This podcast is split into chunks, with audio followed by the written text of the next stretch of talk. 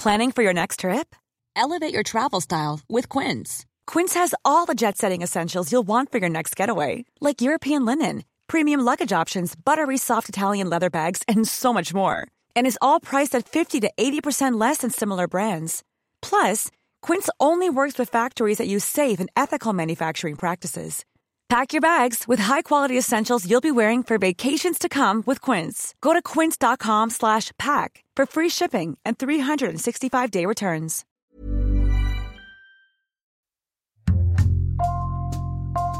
Bonjour, c'est Jules Lavie pour Code Source, le podcast d'actualité du Parisien.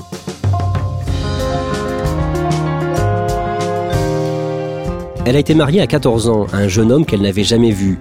Elle a été la reine du plus beau royaume d'Europe. Elle a eu la douleur de perdre deux enfants avant de mourir guillotinée à Paris en 1793 à l'âge de 37 ans.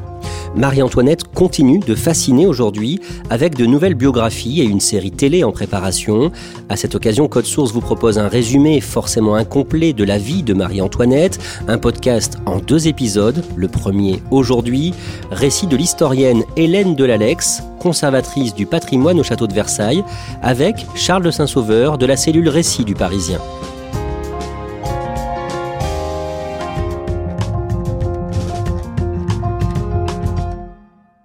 Charles Saint-Sauveur, vous avez publié le 12 décembre 2021 dans Le Parisien un long dossier sur Marie-Antoinette. On la voit partout ces jours-ci.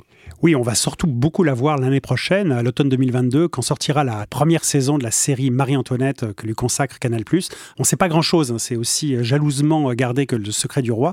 Mais euh, voilà, on sait que c'est 27 millions d'euros, que c'est un tournage qui est en anglais, un casting international, et que le tournage se déroule évidemment en grande partie dans les studios reconstitués, mais aussi au château de Versailles et dans divers châteaux de France. Hélène Delalex, on a choisi de commencer cet épisode en 1901, 108 ans après la mort de Marie-Antoinette. Le 10 août 1901, une journée chaude et orageuse, dans les jardins du Trianon près de Versailles, l'ancien domaine de Marie-Antoinette, deux enseignantes britanniques ont une étrange vision. Il faut s'imaginer un, petit Trianon rendu à la nature, euh, encore abandonné. Ces deux enseignantes d'Oxford eh bien, se promènent dans ce petit Trianon désert, se perdent et puis soudain ressentent une oppression. Et puis elles ont des visions, elles croisent deux personnages avec des longs manteaux, des tricornes qui leur indiquent leur chemin. Et au milieu d'une pelouse, près d'une maison au volet clos, elles aperçoivent une dame qui est en train de dessiner avec une robe un peu désuète blanche. Et elles reconnaissent la défunte Marie-Antoinette. Et donc évidemment, elles rentrent en Angleterre, elles témoignent de cette expérience et surtout, après des recherches, elles vont publier un ouvrage euh, qui va être traduit en France, qui s'appelle Les fantômes de Trianon avec une préface de Jean Cocteau, et qui va être un véritable best-seller. Donc elle nous dessine finalement cet univers d'un Versailles abandonné, et tout résonne encore de la présence de la reine. Hélène Delalex, vous êtes historienne, conservatrice du patrimoine au château de Versailles, en charge des appartements de Marie-Antoinette. Vous avez publié en novembre chez Perrin une nouvelle biographie de Marie-Antoinette, Marie-Antoinette, la légèreté et la constance. Et avec Charles de Saint-Sauveur, spécialiste histoire au Parisien, vous allez tous les deux nous résumer sa vie. Hélène de Lalex, Marie-Antoinette née dans la famille royale autrichienne à Vienne le 2 novembre 1755 et elle est la 15e de la fratrie. 15e sur 16, donc c'est une petite avant-dernière. Et elle a la chance de naître, je dirais, dans une famille quasi bourgeoise, avec euh, des parents qui s'aiment. Et puis cette marmaille d'enfants vit dans une relative liberté, où la famille eh bien, privilégie euh, l'expression euh, théâtrale, les petits jeux. Donc elle vit une enfance relativement insouciante et profondément libre. D'un mot, quel type d'enfant elle est, Marie-Antoinette? C'est déjà une enfant euh, très vive, vraiment d'une extrême vivacité, très espiègle, très joyeuse, qui a très peu d'attention d'ailleurs, hein, c'est très difficile de la faire travailler. Et en tout cas, cette enfance eh bien, va enraciner en elle euh, sa joie de vivre, sa vivacité et puis son désir de liberté, d'indépendance. Sa mère, qui règne sur l'Autriche, Marie-Thérèse, a une très forte personnalité. Elle règne sur un territoire immense. Elle est impératrice du Saint-Empire romain germanique. Euh, et donc, elle impressionne euh, beaucoup. Elle est toujours dans son grand habit noir de veuve hein, qui lui donne encore une aura supplémentaire. Et Marie-Antoinette va en tirer véritablement son orgueil. Elle est très fière de sa mère, qui est une des grandes femmes régnantes en Europe. Hein. Ce n'est pas si courant. Charles de Saint-Sauveur, en 1769, le roi de France, Louis XV et Marie-Thérèse d'Autriche décident que Marie-Antoinette va être mariée au futur roi de France, le dauphin Louis-Auguste de France, qui sera bien plus tard Louis XVI tout remonte à la naissance de Marie-Antoinette, donc vers 1755, euh, avec un projet d'alliance que concocte Marie-Thérèse. L'Autriche et euh, la France sont deux puissances rivales depuis très longtemps, et il y a l'idée d'un renversement stratégique voilà, d'alliance. Et Marie-Antoinette va être un petit peu le produit de ce renversement d'alliance. Hélène de l'Alex, avant ce mariage, Marie-Antoinette va devoir, en un temps record, combler ses lacunes. Il s'agit, euh, comme dit sa mère, de lui donner euh, l'air de Versailles, en tout cas l'aisance française. Alors d'abord, il faut l'embellir, évidemment la coiffure, le chirurgien des dents, lui donner l'art de la conversation, lui faire perdre un petit peu son accent euh, allemand. Et puis surtout, l'élément principal, ça va être de combler ses lacunes dans son éducation. Et là, Marie-Thérèse, eh bien, elle appelle un précepteur français, l'abbé de Vermont, qui va faire un véritable plan de guerre, un plan d'instruction, et elle va faire des progrès considérables en, quelques mois. Mariage est célébré par procuration le 19 avril 1770. Le carrosse de Marie-Antoinette arrive en France aux portes de Strasbourg le 7 mai. La cérémonie dite de la remise de l'épouse se déroule sur l'île aux Épis au milieu du Rhin entre Kiel et Strasbourg dans un pavillon d'été érigé pour l'occasion. C'est une cérémonie très traditionnelle à la cour de France. Et donc on érige de façon très symbolique et très symétrique un pavillon avec trois pièces. Une antichambre côté autrichien, une antichambre côté français, et puis au centre, un salon central où il y aura la remise de l'épouse, donc la cérémonie.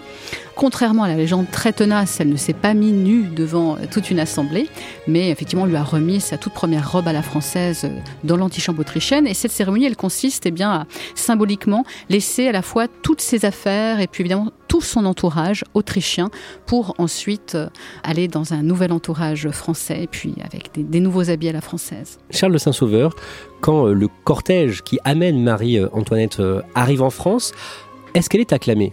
Oui, elle est acclamée. Tous les villageois viennent la voir. Alors, les routes ont été préparées, les haltes ont été vraiment euh, réaménagées. Et c'est un vrai succès populaire parce que tout le monde veut voir le nouveau visage de la monarchie française. Quand elle arrive dans le royaume de France, elle est déjà quelque part euh, une future reine puisqu'elle impose qu'on lui parle en français non plus en allemand, qui était sa langue maternelle évidemment. Quelques jours plus tard, le 13 mai, Hélène de l'Alex, dans la forêt de Compiègne, Marie-Antoinette, qui a 14 ans à ce moment-là, découvre celui avec qui elle va devoir passer toute sa vie. Oui, comme dans les grandes alliances diplomatiques, eh bien, on ne connaît son futur époux que par les portraits que se sont échangés euh, les souverains. Alors évidemment, Louis XV, toujours très affable, euh, immédiatement sous le charme de, la petite dauphine et l'accueille de façon très chaleureuse, ce qui n'est pas le cas du dauphin, le, duc de Berry, qui est euh, malativement timide, qui est une sorte de grand échalas, un peu comme ça, mal dégrossi, un peu maladroit et qui n'ose pas trop lui, lui adresser la parole et qui n'a absolument aucun empressement euh, vis-à-vis d'elle. Hélène de l'Alex, décrivez-nous la première journée de Marie-Antoinette au château de Versailles tout s'accélère, puisqu'en fait, Marie-Antoinette arrive à Versailles sans passer par Paris. Et quelques heures après son arrivée, le temps de se changer. À midi et demi, elle est dans la chapelle royale pour la bénédiction nuptiale. Et donc, il y a un échange d'anneaux et de pièces d'or symboliques qui sont bénis par l'archevêque de Reims. Comment se déroulent les festivités du mariage du dauphin et de Marie-Antoinette alors ce mariage, c'est la, la, plus belle fête de l'Ancien Régime. Juste après le mariage, eh bien, le jeu du roi, les soupers, les bals, les opéras. Et puis tout ça se termine par un extraordinaire feu d'artifice. C'est vraiment le plus beau spectacle pyrotechnique de l'histoire. Par exemple, des disques de soleil tournants qui tout d'un coup s'ouvrent et laissent apparaître les portraits en lumière du dauphin, de la dauphine et du roi. Marie-Antoinette découvre son nouveau quotidien à Versailles et elle le raconte dans une lettre à sa mère, Marie-Thérèse d'Autriche. C'est une des toutes premières lettres que l'on a de Marie-Antoinette à sa mère après son arrivée, où elle lui raconte sa journée, la journée de la Dauphine, qui est extraordinairement euh, réglée. Et Marie-Antoinette dit avec ses mots d'enfant, eh bien voilà, à chaque heure, euh, toutes ces cérémonies qui doivent se dérouler devant tout le monde. Je me lève à 10h ou à 9h, ou à 9h30, et m'ayant habillée, je dis mes prières du matin. Ensuite, je déjeune, et de là je vais chez mes tantes, où je trouve ordinairement le roi. Cela dure jusqu'à 10h30, ensuite à 11h, je vais me coiffer. À midi, on appelle la chambre, et là tout le monde peut entrer, ce qui n'est point des communes gens. Je mets mon rouge et lave mes mains devant tout le monde, ensuite les hommes sortent, et les dames restent, et je m'habille devant elles. À 9h, nous soupons, et quand le roi n'y est point, mes tantes viennent souper chez nous. Mais quand le roi y est, nous allons après souper chez elle. Nous attendons le roi, qui vient ordinairement à 10h03 mais moi, en attendant, je me place sur un grand canapé et dors jusqu'à l'arrivée du roi. Mais quand il n'y est pas, nous allons nous coucher à 11h. Voilà toute notre journée. Elle est dans un environnement finalement euh, pas très amusant parce qu'elle reste euh, véritablement une enfant dans un carcan très rigide et avec autour d'elle des gens très âgés. Marie-Antoinette échange régulièrement des lettres avec sa mère Marie-Thérèse, qui, elle, va surveiller ce que fait sa fille en France, à Versailles, en mettant en place un système presque d'espionnage. Elle va la mettre sur surveillance, donc avec Merci d'Argento, qui est l'ambassadeur de Suède en France, et qui va être chargé de lui raconter heure par heure tout ce qui se passe dans la vie de Marie-Antoinette, même la moindre de ses émotions, ses paroles, ses failles, ses erreurs. Marie-Thérèse demande à se faire envoyer un portrait de Marie-Antoinette, mais ça va prendre des années. Oui, Marie-Antoinette se désespère de ne trouver aucun peintre qui, dit-elle, attrape sa ressemblance. Marie-Antoinette, elle ne se reconnaît pas sur tous ces portraits figés et affectés. Elle n'est pas d'une beauté euh, absolument parfaite. Dans les défauts qu'on peut noter, elle a le front un peu haut, les cheveux plantés euh, un petit peu bas. Mais ce qui revient dans tous les témoignages, c'est vraiment euh, sa grâce absolument incomparable. Et donc, si vous voulez, elle est beaucoup plus, aujourd'hui on dirait, vidéogénique que finalement figée sur une photo. Charles Saint-Sauveur, le 10 mai 1774, le roi de France, Louis XV, meurt de la petite vérole. On éteint la flamme de la bougie qui était à sa fenêtre. Et euh, là, le grand chambellan arrive dans le salon de l'œil de bœuf, où il y a vraiment, euh, généralement, il réunit euh, une grande partie de la cour et il crie avec un, plumet noir sur le chef Le roi est mort. Et puis, il a changé son plumet, il en prend un blanc cette fois et il revient en disant Vive le roi Louis XVI. Voilà, c'est comme ça que ça se passe à la cour euh, à ce moment-là. Et euh, évidemment, euh, dès ce moment-là, toute la cour se presse pour aller saluer le nouveau roi. Marie-Antoinette, à 19 ans, elle devient la reine du plus beau royaume d'Europe. C'est un royaume qui est solide économiquement, qui produit de grandes richesses, qui commerce avec l'étranger, et puis surtout qui a un prestige inégalé. On parle le français dans toutes les cours d'Europe, et puis aussi euh, par euh, bah voilà l'éclat de sa production intellectuelle, de ses artistes. Enfin voilà, on est vraiment dans le plus beau euh, royaume d'Europe, celui qui a le, rayonnement le plus spectaculaire. Bon, ça n'empêche pas quelques difficultés. Il y en a principalement deux les finances de l'État qui sont pas très florissantes malgré un certain dressement, et puis une crise politique qui couvre depuis des années avec le Parlement que Louis XV avait écarté Hélène de l'Alex, devenue reine, Marie-Antoinette va se faire des ennemis à la cour en se moquant parfois de certains sujets. Oui, alors sa mère la, met en garde là-dessus. Elle a une petite tendance à la moquerie. Par son naturel aussi, sa spontanéité, elle ne, se rend pas compte finalement de la, profondeur des blessures qu'elle inflige. Une toute petite chose est euh, une véritable affaire d'État à la cour. Et donc petit à petit, eh bien, sans s'en apercevoir, elle, va s'aliéner toutes les grandes familles de la cour. Sa mère est très lucide. Elle dit mais vous, vous amusez cinq, six gentilshommes autour de vous et vous aliénez finalement euh, les personnes les plus importantes. Toujours en 1774, Marie-Antoinette fait la connaissance d'une marchande de mode, de robes, une certaine Rose Bertin. Alors c'est une modeste couturière picarde qui s'est élevée, qui a un magasin euh, très florissant qui s'appelle au Grand Mogol. Et puis elle est présentée à Marie-Antoinette et là ça va être une sorte de, coup de foudre parce qu'à la fois euh, Marie-Antoinette bien toujours avide de nouveautés, elle va être euh, éblouie par les créations sans cesse renouvelées de sa modiste. Et puis d'un autre côté, eh bien Rose Bertin, elle va trouver en Marie-Antoinette un mannequin absolument idéal qui va lui permettre de promouvoir tous ces modèles dans toute l'Europe. Et d'ailleurs on va voir ensuite des, même des gravures de robe que Marie-Antoinette n'a jamais portée, où on met la tête de Marie-Antoinette pour assurer aussi le, succès des ventes. À ce moment-là, Marie-Antoinette est un peu euh, une icône de la mode en Europe oui, une icône, aujourd'hui on dirait une influenceuse. Et surtout, elle crée la mode. Hein. C'est elle qui donne le ton. Et à cette époque, toute l'Europe s'habille française. Marie-Antoinette adore les bijoux et les diamants. Et en 1776, elle s'achète une paire de girandoles, de grandes boucles d'oreilles, pour un montant pharaonique c'est des grands pendants d'oreilles qui sont constitués de six énormes diamants qui ont été euh, créés par les joailliers de la couronne Böhmer et Bassange pour la somme absolument astronomique de 460 000 livres. C'est une somme qui va être payée sur la cassette personnelle du roi. Et donc, malgré la prodigieuse quantité de diamants qu'elle a, eh bien, elle se livre à ses achats dispendieux de bijoux. Sa mère, Marie-Thérèse, est toujours bien informée grâce au comte de Merci, l'ambassadeur d'Autriche en France, qui est son œil à Versailles. Elle a honte de voir sa fille couverte de dettes et elle lui dit dans une lettre Oui, c'est une lettre très forte où elle se dit effectivement euh, humiliée, lui rappelle que elle, grande impératrice, n'a jamais acheté le dixième de ses bijoux euh, dans tout son règne et que c'est futile qu'une grande souveraine n'a pas besoin de ça. Elle lui reproche de mettre Louis XVI dans une position euh, fâcheuse et puis elle voit les conséquences politiques ensuite et tout à fait désastreuses, notamment dans l'opinion publique, que ce genre de frais. Les années passent et Marie-Antoinette n'a toujours pas d'enfant. Ça inquiète tout le monde. Hélène de l'Alex, Marie-Antoinette n'est pas attirée physiquement par euh, Louis XVI il y a comme, je dirais, une grande erreur de casting dans ce mariage parce qu'on ne peut pas faire plus éloigné finalement que Marie-Antoinette et Louis XVI, éloignés par leur caractère. On l'a vu, Louis XVI est un grand timide qui est solitaire, Marie-Antoinette elle est sociable, elle est très joviale.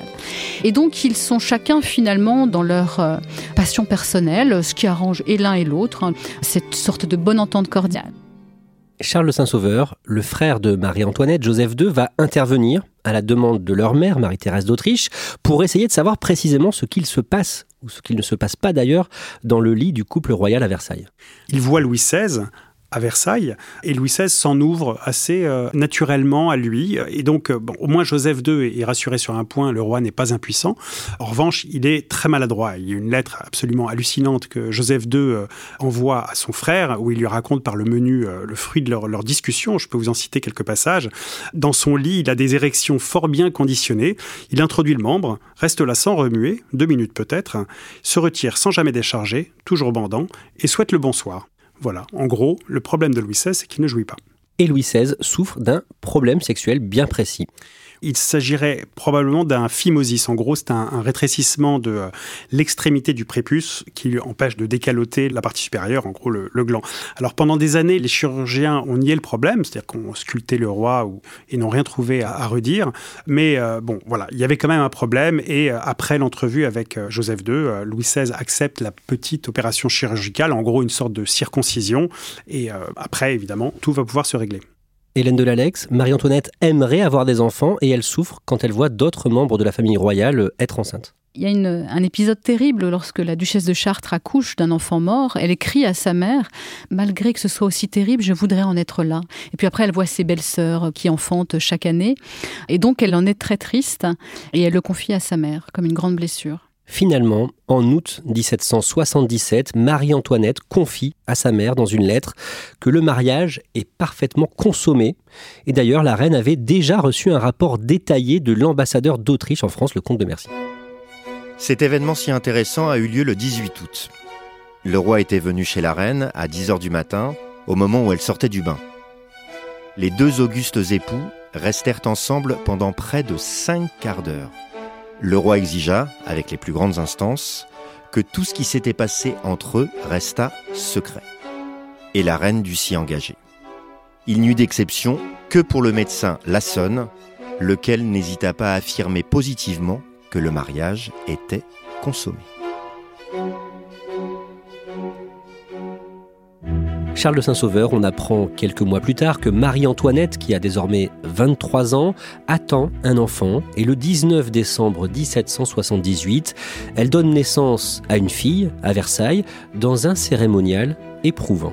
Tout se passe dans la grande chambre euh, où elle commence le travail. Euh, alors il y a des paravents qui sont dressés, euh, qui font écran, mais en fait tout le monde peut voir et c'est vraiment un lieu quasi public. Au moment de la délivrance, on ouvre grand les portes et tout à coup il y a une cohue, euh, quasiment 200 personnes qui rentrent, qui essayent de voir, qui grimpent pour certains sur les meubles. L'atmosphère absolument surchauffée, la reine convulse, en objet de lui saigner le pied. Enfin, tout ça aurait pu très très mal se terminer. C'était vraiment comme au spectacle. On apprend qu'elle a donné naissance à une petite fille, donc c'est formidable mais c'est pas un mal. Et, vous savez qu'en France, c'est la loi salique, donc euh, l'héritier du trône doit être un, mâle. Et euh, Marie-Thérèse, fidèle à elle-même, euh, lui met aussitôt la pression pour lui dire Et maintenant, il nous faut un dauphin. Hélène de l'Alex, plus tard, Marie-Antoinette et Louis XVI auront d'autres enfants. Et au sujet de l'éducation des enfants, ils vont se rapprocher. Oui, ils se rapprochent beaucoup dans cette nouvelle cellule familiale. C'est une famille moderne. Louis XVI aussi, c'est en, en soi un père moderne qui cajole ses enfants, qui leur démontre de l'affection, qui peut participer à leur éducation et marie elle souscrit absolument à cette nouvelle vision de la famille. Elle s'investit dans son rôle de mère. Elle veut éduquer ses enfants, elle veut même allaiter sa fille. Et donc, en fait, les services autour d'elle ont peur pour leur place, parce que finalement, les gouvernantes, les nourrices, eh bien, se retrouvent désœuvrées. Pendant ces années, Marie-Antoinette se passionne pour un château qui fait partie du parc de Versailles, le Petit Trianon. Elle y consacre beaucoup de temps et d'attention. Ça va être une grande bouffée d'air, ce château de Trianon. Elle va s'y investir complètement, à la fois dans le, nouveau décor intérieur et puis surtout dans la véritable création de ces nouveaux jardins à l'anglaise, hein, parce que Marie-Antoinette est toujours au goût du jour. Et là, elle va faire preuve d'un caractère extraordinaire à diriger comme ça des centaines d'ouvriers euh, avec Mick, son architecte, de valider chaque plan de les faire reprendre pour faire un jardin qui est plus au goût du jour. Dans les jardins du Trianon, elle fait construire un petit théâtre dans lequel elle joue sur scène avec ses amis. Elle va être comme une véritable administratrice, elle va vouloir euh, choisir les pièces, distribuer les rôles, commander les décors. Elle prend des cours de diction avec un acteur de la comédie française et elle va interpréter eh bien, pendant pratiquement cinq ans les premiers rôles avec ce qu'on appelle la petite troupe des seigneurs. Et le public applaudissait évidemment à tout rompre, mais en sortant, il disait eh bien c'était royalement mal joué. Parmi ses proches, à ce moment-là, il y a le comte d'Artois. Qui est-il d'un mot? Le comte d'Artois, c'est son beau-frère. Et puis, il est très drôle, il est euh, extravagant, extraverti, scandaleusement dépensier. Et donc, il l'entraîne un peu dans, ses fêtes. Il l'accompagne au bal, etc. Et Marie-Thérèse, par contre, de façon sempiternelle, dans ses lettres, lui demande de se méfier absolument de ce comte d'Artois qui est absolument ingérable, dit-elle, et qui va l'entraîner dans ses dissipations. Elle est une reine, elle ne peut pas avoir une vie de, de princesse insouciante comme le comte d'Artois. Avec le comte d'Artois et d'autres amis, Marie-Antoinette joue très régulièrement aux cartes et elle mise de très fortes sommes. Parmi ces jeux, il y avait le pharaon qui était une véritable drogue, un jeu de cartes, le pharaon, mais où les, mises étaient absolument euh, considérables et qui a causé vraiment de, véritables ruines. Marie-Antoinette, c'est à la fin le jeu de la reine, c'est pratiquement tous les jours et Louis XVI n'a pas l'autorité pour, pour le freiner et il paye les dettes de la reine toujours sur, sur sa cassette personnelle et sa mère lui vraiment lui demande comme une droguée, il faut vous arracher de cette passion d'un seul coup, c'est une nécessité. Avec ses amis, Marie-Antoinette organise des jeux galants dans les jardins du Trianon. Euh, notamment le Colin Maillard. Alors on attribuait des gages pour pouvoir euh, se toucher. Et puis il y avait un jeu nocturne, ce qui était plus rare, le Descampativos. C'était un jeu euh, dans les bosquets illuminés où il y avait un faux roi qui constituait des petits couples. À un moment, il va dire Descampativos, donc décamper, et les couples qui vont partir dans tout le domaine de Versailles la nuit, et ils vont avoir interdiction de se croiser quand ils se croisent, de se regarder ou de se parler. Alors chacun refuit à l'autre bout du domaine, donc c'est très amusant, et, tout cela se termine après par un souper tout à fait charmant à Trianon avant de regagner le château. Hélène de l'Alex, Marie-Antoinette, apprécie aussi ce qu'on appelle les incognitos. Elle va danser à Paris discrètement et le visage dissimulé derrière un masque. Alors c'est une sorte de faux incognito, parce que dès qu'elle est dans une pièce, tout le monde la reconnaît. Et donc elle joue un jeu un peu ambigu où elle feint de ne pas savoir qu'on la reconnaît. Mais en tout cas, cet incognito lui permet d'éviter toutes les obligations dues à son rang et de pouvoir eh se mêler euh, librement euh, aux conversations, ce qui est finalement un jeu très dangereux pour une reine, parce que le lendemain, quelqu'un qui avait à peine salué de loin la reine se vantait de l'avoir séduite et les premières rumeurs ont commencé à courir. Parmi les plus proches de Marie-Antoinette, il y a l'une des sœurs de son mari, Madame Elisabeth, et il y a aussi une duchesse, la duchesse de Polignac, à qui elle accorde beaucoup de faveurs. C'est une, vraie rencontre euh, amicale. Hein. À l'époque, on disait qu'elle avait trouvé son inséparable, donc sa meilleure amie, avec qui elle avait des conversations tout à fait interminables. Et elle apprend que la duchesse de Polignac eh bien, était assez euh, démunie, qu'elle ne pouvait pas paraître à la cour. Et donc Marie-Antoinette, avec sa grande bonté de cœur, elle va vouloir réparer l'injustice du sort, la pauvreté de Madame de Polignac. Et puis elle va la combler de faveurs tout à fait extrêmes pour elle et aussi pour son clan. Un jour, en 1778, on présente à Marie-Antoinette un officier militaire suédois, un dragon, le comte Axel de Fersen. C'est leur première rencontre officiellement, mais en réalité, elle le connaît déjà. Elle l'a déjà vu lors d'un de ses bals euh, à Versailles, mais là, le rencontre, est bien, incognito, dans ce fameux bal de l'Opéra de Paris en janvier 74. Lors de cette soirée, ils peuvent, euh, grâce à l'incognito, eh bien, discuter, euh, danser librement et ils vont ressentir une, complicité absolument immédiate. C'est un, véritable coup de foudre amical. Axel de Fersen est très beau. C'est une vraie beauté, un tamat, des yeux ténébreux, il est grand, il ne ressemble pas du tout aux autres favoris de la reine, c'est-à-dire qu'il n'est pas du tout brillant, léger, il est grave, des manières nobles et simples, très sincère, euh, très réservé. Et il est courtisé par de nombreuses prétendantes en Europe, certaines richissimes. Son père essaie de le marier avec Germaine Necker, la fille du puissant ministre, et puis ensuite avec une très grande héritière euh, anglaise d'origine suédoise, Madame Leyel. Et là, il écrit à son père eh bien qu'il il refuse le lien conjugal parce que sa vie de garçon lui convient. Mais c'est à sa sœur qu'il va livrer les véritables raisons. Il dit qu'il refusera de toute façon de se marier parce qu'il il ne peut être à la personne qu'il aime véritablement et donc il ne veut être à personne sous-entendu bien sûr Marie-Antoinette. On vous racontera dans le prochain épisode de Code Source comment la relation entre Marie-Antoinette et le comte de Fersen va évoluer. D'un mot, Charles de Saint-Sauveur, à cette période, on a bien compris que Marie-Antoinette passe beaucoup de temps avec ses amis au Trianon, elle délaisse la cour à Versailles. Ça devient un problème? Oui, ça devient un problème parce que euh, en voulant s'échapper de Versailles en se dérobant au regard, euh, euh, tout le monde se demande ce qu'elle a à cacher. Elle s'expose au commérage, au racontard et bien sûr aux jalousies, mais ça pose aussi un problème plus institutionnel. La monarchie française est une monarchie de représentation et en choisissant Trianon plutôt que Versailles, quelque part, c'est montrer que sa petite cour d'amis est plus importante que les 20 millions de sujets du royaume.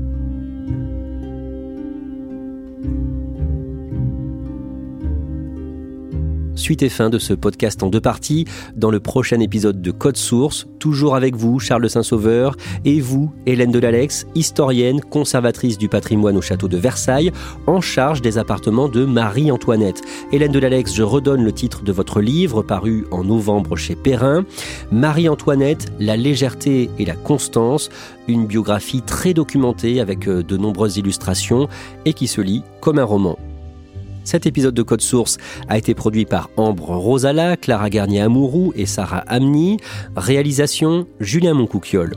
Code Source, le podcast d'actualité du Parisien, est disponible sur toutes les plateformes. Nous publions un nouvel épisode chaque soir de la semaine. Pour n'en rater aucun, n'oubliez pas de vous abonner sur votre application audio préférée.